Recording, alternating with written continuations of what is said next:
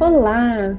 Que bom ter você aqui de volta com a gente no CNV Cast, o podcast do Instituto CNV Brasil. Esse é o nosso oitavo episódio, é um momento para a gente compartilhar reflexões, aprendizados sobre a comunicação não violenta, que a gente chama de CNV, carinhosamente, no ambiente de trabalho especificamente. Eu sou a Liliane Santana e hoje comigo também está a Nola Lima, e a gente vai conversar um pouquinho sobre um assunto que particularmente nos toca de maneira bem importante na vida.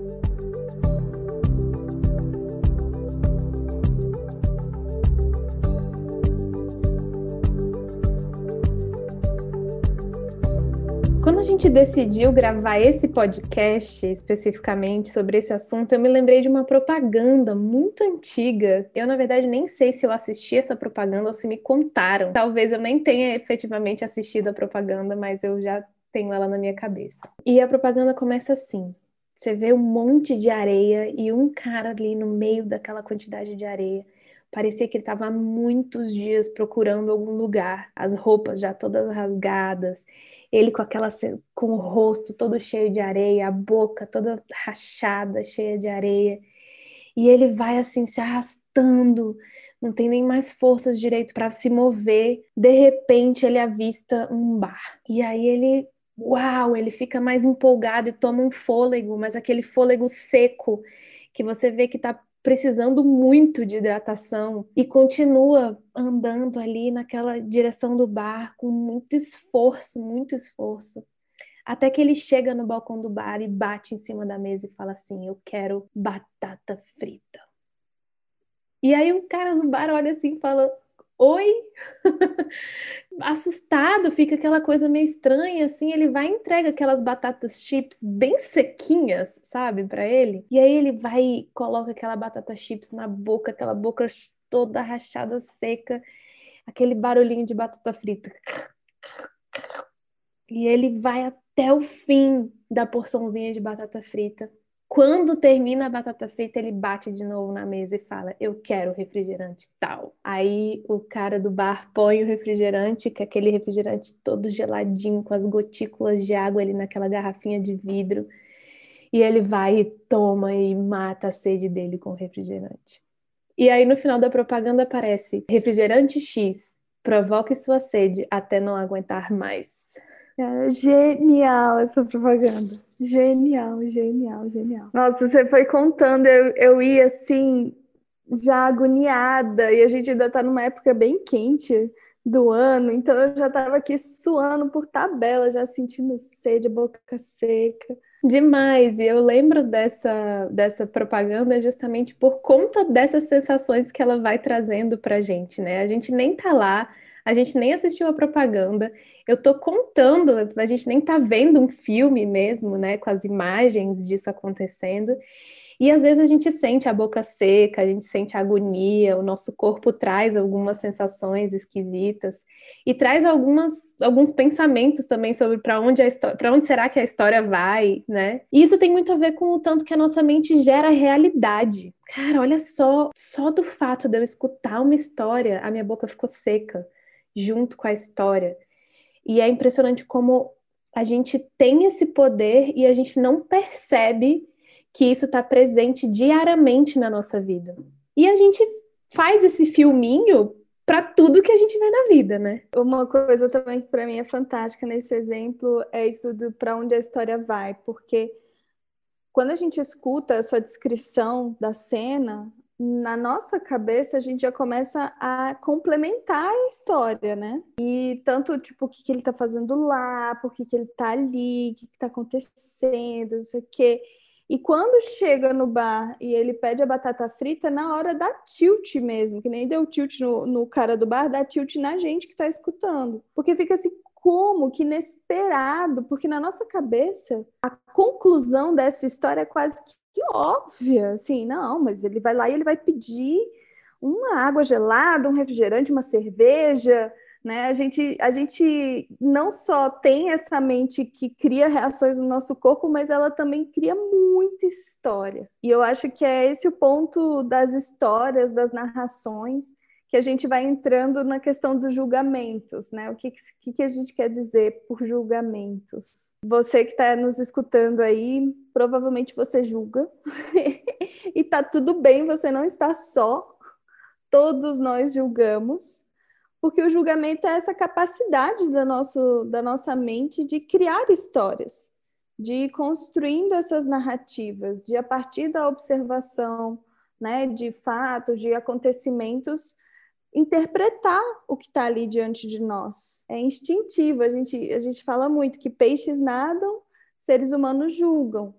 Então, essa mente narrativa, esse poder de interpretação vem como estratégia de sobrevivência nossa. Então, desde que a gente era ali no início da, dos Homo sapiens, o grande diferencial nosso era conseguir perceber fatos e interpretá-los. Então, ver ali uma fruta que está com um cheiro específico e pensar, um cheiro ruim, acho que pode ser perigoso eu comer dessa fruta. E ao mesmo tempo ver um lugar que tem um rio e falar, nossa, que bonito aqui, que fresco, talvez seja bom estar aqui. Então a gente foi usando da nossa mente narrativa tanto para sobreviver na selva, né, na natureza, quanto também conviver em sociedade, né, Li? Exato. E aí a gente foi levando toda essa sabedoria incrível que a gente tem dos julgamentos a um extremo que faz com que a gente faça generalizações que talvez não colaborem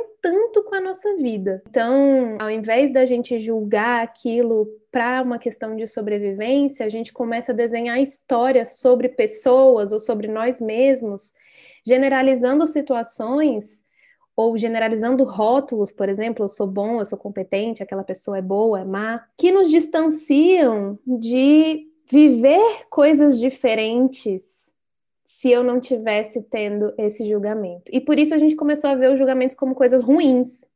Poxa, julgar é mal, julgar é ruim. E aí veio aquela máxima do não julgue, né? Procure não julgar, não tenha julgamentos. Eu, vi, eu já vi isso em muitos lugares e, e, e a, a minha sensação é que pelo menos me dá um aperto no peito, assim, porque eu falo, meu Deus, como que eu não vou julgar? A primeira coisa que eu faço quando eu estou numa interação é imediatamente pensar e fazer uma história, desenhar uma historinha toda ao redor daquela situação. É um pedido que vem com uma ideia maravilhosa, que é para a gente conseguir colaborar mais com a vida, né? Então, julgar menos com essa intenção de aproveitar mais daquela situação específica, de repente conseguir reagir de maneira diferente a cada situação que eu encontro. Só que o julgar é humano, tá aí para todo mundo. Então, no final das contas, o pedir para não julgar está sendo mais problemático do que a gente olhar para esse julgamento com uma curiosidade aí. E, e, essa talvez seja uma proposta que a gente esteja trazendo agora, que seja ousada, mas nem tanto, porque é algo que a gente viveu, eu e a Nola, a gente viveu muito isso, a gente julgou muito os nossos julgamentos, né? A gente foi muito para esse lado de ah, meus julgamentos são ruins, mas a gente experimentou uma série de coisas que foram interessantes depois que a gente falou, tá, a gente julga, é isso, o que, que eu vou fazer com isso então? E a gente foi descobrindo que os julgamentos eles não têm só coisas ruins por trás deles, mas eles têm coisas surpreendentes que acontecem ali nessa dinâmica também. O próprio Marshall Rosenberg, que foi o sintetizador da CNV, nosso primeiro mentor de comunicação não violenta, ele falava que os julgamentos eles são uma forma de linguagem desconectada da vida, né? Ou que são expressões trágicas das nossas necessidades não atendidas e, e que um, um caminho onde a gente se fixa no julgamento como uma verdade absoluta é um caminho que muitas vezes justifica e permite a violência né? no nosso planeta, nas nossas relações, que é isso que você estava trazendo, Li, que o, o, lance não é o não julgar, mas é o como eu me relaciono com esse julgamento, é o quanto eu me aproprio dele, sou curiosa, né? Ou quanto eu já pego como uma verdade absoluta, um fato, uma coisa concreta, é isso, e vou para a vida. E, e, eu acho que, infelizmente, muito no ambiente de trabalho a gente vive os impactos disso. de ter aí convivência com julgamentos que são colocados como verdades absolutas. Só que é na nossa ousadia, pessoal, e a gente sabe que você que está ouvindo talvez seja, já tenha escutado que a, o que a Lili colocou de né, não julgue e tal. A nossa ousadia é que você tenha coragem de julgar, que você tenha coragem de escutar, porque o julgamento ele vai continuar vindo até a gente ouvir a mensagem dele, que é algo que a gente, como a Lili falou, a gente explorou muito na nossa caminhada e que a CNV contribuiu. Por quê? Porque se eu, por exemplo, tenho um julgamento de que ah, eu posso chegar e julgar que a Lili ela é muito irresponsável. A Lili é muito irresponsável, ela, ela nunca faz nada, ela está desestimulada, está desinteressada parece que quando eu estou descrevendo isso, você pode até ver uma pessoa da sua vida. E na sua cabeça você falar assim, mas ela é mesmo. ela é descompromissada, ela está desestimulada. E aí fica preso nessa história. Se eu fico só no meu julgamento, grandes chances de eu não estar tá vendo o que, que é realmente importante para mim ali. Às vezes tudo isso está vindo porque eu estou querendo mais apoio da Lili, eu estou querendo mais contribuição dela. Só que ao invés de eu chegar para ela e fazer um pedido claro, eu fico na história de que ela só está desestimulada, de que não tem o que ser feito, e posso me distanciar dela, posso acabar até mesmo mudando de área, ou se eu, for chefe, eu posso demitir a Lili sem dar a ela a chance de saber o que era importante para mim, né, Lili? Eu acho que você também já viveu muito coisas similares, assim. Demais. Eu acho que tem uma questão do, dos julgamentos que acaba é, sendo para gente um, uma comprovação de que a nossa dor está legitimada e está correta, né? Quando a gente julga e a gente vê que a outra pessoa segue fazendo ações que são muito parecidas com aquele julgamento que a gente está fazendo sobre ela, a gente está legitimando aquele impacto e falando assim, tá vendo como isso é ruim, como isso é difícil para mim? Isso traz um certo conforto, traz um, uma certa um, uma certa vontade de ficar ali, porque realmente, uau, se aquilo está me causando dor e eu sei a causa, né, eu sei o porquê como justificativa, bem mais fácil do que eu lidar com essa dor internamente e entender as causas internas dessa dor. E essa é a grande descoberta e o lado bom dos julgamentos que a gente traz nessa, nessa análise da comunicação não violenta, que é essa dica de que tem algo interno muito valioso que precisa ser olhado ao aparecer um julgamento. Então, não é que necessariamente o julgamento em si é uma coisa boa a se fazer, mas o fato dele aparecer significa um, uma luzinha que indica: olha, tem algo aí interno dentro de você que precisa ser olhado com carinho, porque, você, porque é importante para você, é uma necessidade sua hoje que não está sendo atendida. E na maioria das vezes o que a gente faz, ao invés de ir para esse movimento interno, é ir para a justificativa fora e continuar nessa é, nuvem dos julgamentos, simplesmente seguindo uma tentativa de comprovar que nós estamos certos. E a comunicação não violenta, ela convida a gente a fazer justamente o caminho contrário de, ok, eu fiz esse julgamento, agora o que, que ele veio me dizer, o que, que ele está querendo expressar de tão interno e poderoso meu que eu, eu tenho autonomia para cuidar sozinho, que eu posso olhar de maneira autorresponsável para transformar. E essa é a beleza, e por isso essa coragem de julgar que a Nola trouxe, porque é onde a gente começa a permitir que os julgamentos venham para a gente poder seguir esse caminho interno. Porque quando a gente começa a bloquear e falar, não quero julgar, não vou julgar, julgar é ruim, e colocar uma tampa aí, a gente impede também que as mensagens venham, né? Que essas mensagens poderosas venham. E isso bloqueia várias necessidades nossas, várias coisas que precisam ser expressadas e valorizadas por nós mesmos. Sem contar que vai virando a panela de pressão, né, Lili? Assim, tanto ao ponto de que eu vou tampando, vou segurando, segurando, segurando, e um dia eu explodo com a outra pessoa e ela não faz ideia do que está acontecendo, porque eu não estou nem reagindo ao que está acontecendo ali na minha frente, eu estou reagindo a toda a temporada da Netflix que eu vivi na minha cabeça com aquela pessoa. Ou pior, eu acabo implodindo mesmo. A gente vai ficando com, com azia, gastrite, nosso sistema imunológico vai lá para baixo, a gente fica doente o tempo todo, porque a gente está aqui engolindo e segurando um monte de coisa que está borbulhando dentro de nós. Exato, e vai gerando um, um ciclo que, e um furacão que vai aumentando aí sem fim, né?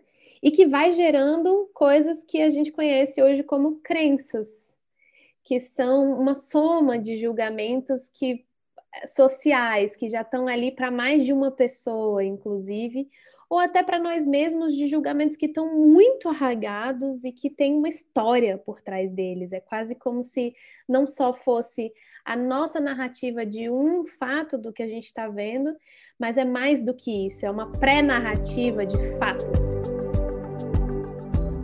E as crenças no ambiente de trabalho, elas são excelentes, tem várias, tem vários exemplos que a gente tem sobre o quanto a gente já chega acreditando em algumas coisas sobre o ambiente de trabalho. Por exemplo, eu que tive filho agora há pouco, eu e a Nola estamos grávidas, a gente tem, tem esse na palma da mão, é que se você tiver filho, sua carreira acabou. Essa é uma crença que está aí bem presente para as mulheres e às vezes até presente para os homens também, de certa forma. E isso faz com que eles fujam também da paternidade. E, gente, assim, percebam o quanto é difícil, às vezes, a gente olhar para a crença como uma crença e não para uma verdade absoluta, né? Então, uma crença que eu acho super forte no ambiente organizacional é que para você ter sucesso, você tem que se sacrificar. Você precisa sofrer. Se você não estiver se sacrificando, você não vai ter sucesso. Nossa, mas o quanto de coisa já veio na minha cabeça por conta dessa primeira crença essencial, né? Essa crença base estimulou tantos julgamentos e comportamentos na minha vida que foi muito difícil desconstruir ela, foi muito difícil perceber que calma, será que é uma verdade ou será que isso é uma crença? E a gente vai construindo algumas até dentro do ambiente de trabalho, então nem só fora sobre o trabalho em si, mas às vezes sobre uma figura ali dentro. Por exemplo, chefes não escutam.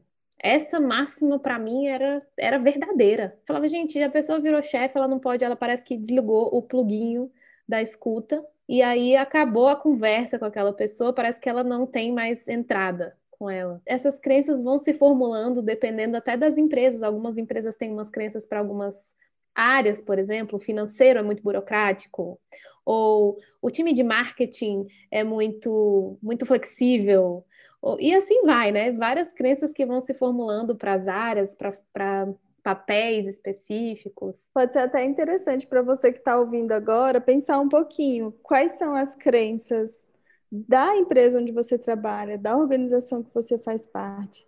Você consegue identificar algumas crenças comuns entre as pessoas, eu acho que pode ser até já. Só de você perceber isso já pode te abrir tanto a cabeça, vai ser. Fica aí o convite. É a diferença, gente, entre eu estar tá seguindo um caminho inconsciente, onde eu estou reagindo à crença, reagindo ao julgamento, e um caminho consciente, onde eu estou mais aberto a me surpreender, que nem o cara pedindo a batatinha, ao invés de pedir direto a água ali, né? O, o, refrigerante. E a potência tá nessa minha, no meu questionamento exatamente da verdade da minha crença. Porque quando a minha crença é uma verdade, eu simplesmente ajo de acordo com aquela verdade e acabou, não tem outra opção. Mas e se ela pudesse ser um pouquinho diferente? E se aquilo nem fosse tão verdade assim. Talvez eu agisse de uma outra maneira, talvez até as minhas sensações no ambiente de trabalho mudassem. Isso foi uma coisa que eu experimentei muito. Assim, quando eu percebi algumas crenças minhas relacionadas a um cargo específico, a uma pessoa específica, soltar isso e ir para a relação de maneira mais aberta foi fundamental para eu conseguir relaxar, para eu conseguir estar tá mais feliz ali naquele ambiente. Me gerava ansiedade estar tá em relação, por exemplo, com o meu chefe que eu achava que não me escutava. E até um, um desconforto e uma desesperança de falar qualquer coisa. Ao questionar essa crença e vir para falar algumas coisas para o meu chefe e perceber que sim, elas foram acolhidas da maneira dele, mas foram acolhidas, foi uma surpresa gigantesca, uma abertura de possibilidades. Nossa, olha só, talvez fosse só a forma que eu estava trazendo, talvez tivesse algo que eu tivesse que acrescentar, uma estratégia diferente ali para aquele momento que abriria uma porta na minha comunicação com esse chefe específico. E é muito bonito perceber que quando a gente questiona nossos julgamentos, a gente pode se surpreender de verdade com a história contrária. E no, no ambiente de trabalho é fundamental que a gente consiga se surpreender, que a gente esteja aberto a se surpreender com essas histórias, porque a gente vai conviver com muitas pessoas diferentes, né? Tem muito a ver com as, as consequências dessas crenças, né? Tem o um, um, lado de que se eu me fixo nela como verdade, eu já começo a criar um monte de história em cima dela. Então, se eu acredito que chefes não escutam, a partir do momento que entra um novo chefe no meu setor, eu já começo a julgá-lo a partir dessa crença. Então, ele faz uma coisinha, eu já fico, olha só, mais um, mais um que não se importa. E eu falo, eu tento uma vez e não dá certo, eu já fico, é isso mesmo. Eu, eu tenho que fazer tudo sozinha aqui. Não adianta eu esperar a liderança fazer algo. Realmente aqui eu, eu tenho que cuidar de tudo. Né? E, aí, e aí a gente vai, vai só comprovando, né? Mas só comprovando que a gente estava certo, que aquela crença lá estava certa. A gente também não quer ter aqui o mundo da poliana, né? De que tudo será lindo no final, você vai se surpreender positivamente todas as vezes. Não, não, não, é, não é isso que a gente quer dizer, mas vai ser muito mais poderoso para você. Você tem muito mais poder, que é o que a Lili falou, você tem autorresponsabilidade e poder quando você percebe que é uma crença e começa a se, se portar e, e agir a partir das observações do que de fato está acontecendo e não só reagindo às histórias.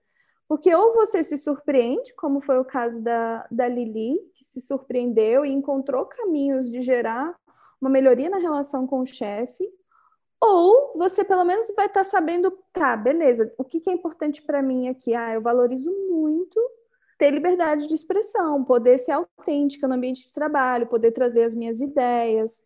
É, eu gosto de contribuir, eu gosto de criatividade. Então, talvez eu possa buscar um outro departamento que vai cuidar disso que é importante para mim. Porque não é que chefes não escutam, é que eu estou com um chefe que não está agindo de uma forma que contribui para isso que é importante para mim. Então, que outros caminhos eu tenho?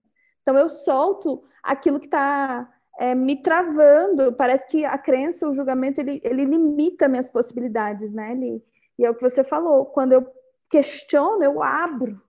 Eu falo, uau, quanto, quanto que eu posso fazer para cuidar disso? E, e eu acho que cada vez mais o nosso mundo está precisando, inclusive seja no trabalho, na família, na sociedade, a gente se abrir mais para explorar caminhos que cuidam do que é importante para nós. Vai bem nessa direção a coisa do poder que a gente vai sentindo conforme a gente vai entendendo que a gente tem ação para resolver aquilo que nos falta quando a gente está julgando aquilo ali. Então, a gente fala muito que um dos poderes essenciais no trabalho é o poder pessoal. É esse poder onde eu me sinto capaz de resolver as minhas questões, onde eu me sinto capaz de influenciar também. E ter à mão essa possibilidade de eu resolver isso que me dói, ou seja, eu estou julgando uma causa fora de mim, por exemplo, esse meu colega é muito incompetente. Mas se eu percebo que tem algo que me dói aí nesse momento, e eu tenho possibilidade de manejar as minhas ações, de desenvolver estratégias para atender essa necessidade minha, que de repente pode ser de qualidade no trabalho, pode ser de sustentabilidade, pode ser até de cooperação com a equipe. Eu vou para um lugar diferente de poder mesmo. A energia vem diferente. E para o outro, com certeza vai chegar também com outra pegada. É muito, é muito sutil, é, porque não parece que ela está nas palavras, mas essa energia que acontece quando eu falo algo desde um lugar empoderado, desde um lugar de onde eu tô cuidando das minhas necessidades, é muito diferente da energia que chega quando eu tô querendo falar que o outro está errado, quando eu tô querendo dizer que o outro tem um problema. E isso começa a gerar um efeito borboleta aí, né? Ou seja, a partir do momento em que eu consigo me conectar com uma pessoa ou consigo tomar uma ação que seja, às vezes não é nem diretamente com alguém, mas uma ação para mim, eu começo a contaminar as pessoas ao meu redor e isso vai fazendo uma diferença gigantesca no time que eu participo ou nas pessoas que estão ao meu redor ali no trabalho. E a gente é prova viva disso, né, Nola? Eu e a Nola, a gente percebe o quanto a gente mesmo passou a se influenciar por perceber quando a gente estava julgando, não julgar esse julgar e explorar esse caminho interno do ok, o que, que é isso que é tão precioso para mim? que está me fazendo ficar com essa irritação, ou que está me chegando com esse olhar. E cuidar disso e efetivamente agir em prol disso. Uau, isso fazia uma diferença enorme entre nós duas, imagina. Eu agia de uma forma, isso influenciava a Nola, a Nola agia de uma forma, isso influenciava, me influenciava, e a gente ia ali num, num ciclo virtuoso incrível, onde a nosso, nosso trabalho ficava mais fácil, mais leve, mais divertido, e a gente ia se complementando e percebendo que julgar é normal e rindo até um pouco disso, trazendo até para o humor de vez em quando aquilo que passava pela nossa cabeça, né? Os filminhos, as, as, temporadas de Netflix que a gente se desenhava. Isso daí que a Lili está descrevendo é uma jornada de 10 anos de sociedade, tá? Assim, não foi desde o primeiro dia que a gente decidiu ser sócio e trabalhar mais juntas que a gente já acessava esse lugar. Foi, foi realmente um caminho longo de estudo, de dedicação, de conversas, muitas conversas, e, e, de escutar tanto os julgamentos que a gente tinha uma das outras, da outra, quanto os julgamentos que tínhamos sobre nós mesmas. Isso daí dá um, um podcast por si só, porque não só a gente tem a tendência de julgar o outro, mas temos uma tendência gigantesca de nos julgar. A gente sabe que é difícil diferenciar os julgamentos, as crenças do que realmente está acontecendo, de explorar internamente qual é a mensagem desse julgamento. Até por isso que nos nossos treinamentos é um dos pontos centrais. É uma das na CNV é uma das principais distinções. Então, nosso curso introdutório, muitas das dúvidas que chegam no momento da prática têm a ver com julgamentos. Um choque, às vezes, que as pessoas levam é quando a gente fala da importância do julgar no nosso treinamento e, e ensina mesmo, né? Dá um espaço para as pessoas explorarem o caminho desse mergulho nos julgamentos.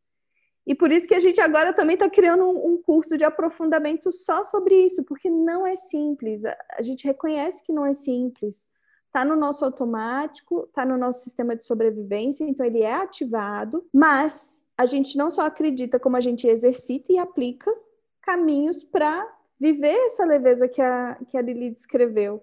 E esse caminho que contribui tanto para as nossas relações uns com os outros e com nós mesmos. Se a gente pudesse, acho que a gente ficava falando sobre esse tema aqui bem umas três horas. porque realmente é um tema super gostoso. É gostoso, inclusive, de explorar, porque teve tanta coisa que a gente aprendeu nessa jornada que a gente foi descobrindo e facilitando nossa vida que realmente dá vontade de compartilhar. Mas a gente pode resumir em duas diquinhas assim que a gente pode que você pode levar imediatamente para o seu dia a dia de trabalho para fechar esse podcast com chave de ouro e para de repente você já conseguir começar a aplicar alguma coisa disso que a gente trouxe para você. E uma dica que eu tenho para trazer é, a, é justamente soltar essa imagem ruim dos julgamentos e explorar esses julgamentos com uma curiosidade. Então, uma dica específica seria, por exemplo, você está com muita raiva, muito irritado com um colega de trabalho, com uma situação, escreve aquele e-mail, sabe? Coloca tudo naquele e-mail que você queria falar, sem filtro nenhum, e não manda, obviamente. Mas vai. Super importante. Gente, nem bota, não bota, tá? O e-mail da pessoa, porque às vezes a gente clica sem querer. Mas é Exato. é fantástico escrever, mas não bota o e-mail, não, porque depois vai. Não manda esse e-mail, por favor. Mas olha para esse e-mail com curiosidade, com aquela curiosidade genuína de uau, o que será que está por trás de todas essas palavras? Que tem a ver comigo, que eu posso mudar, que eu posso me responsabilizar, que é importante para mim. Quais são as minhas necessidades que estão sendo mostradas aqui nesse e-mail? E aí pode ser que você esteja precisando de apoio, pode ser que você esteja precisando de expressão ou de colaborar com essa equipe. Enfim, você pode, pode ser que você descubra uma série de necessidades extremamente bonitas que são aquelas que qualquer ser humano gostaria de ter naquela situação, mas que te traz, só de você perceber, pode te trazer para um lugar diferente de empoderamento, aquele que a gente estava falando de e agora o que eu faço com isso? E você pode agir de forma diferente.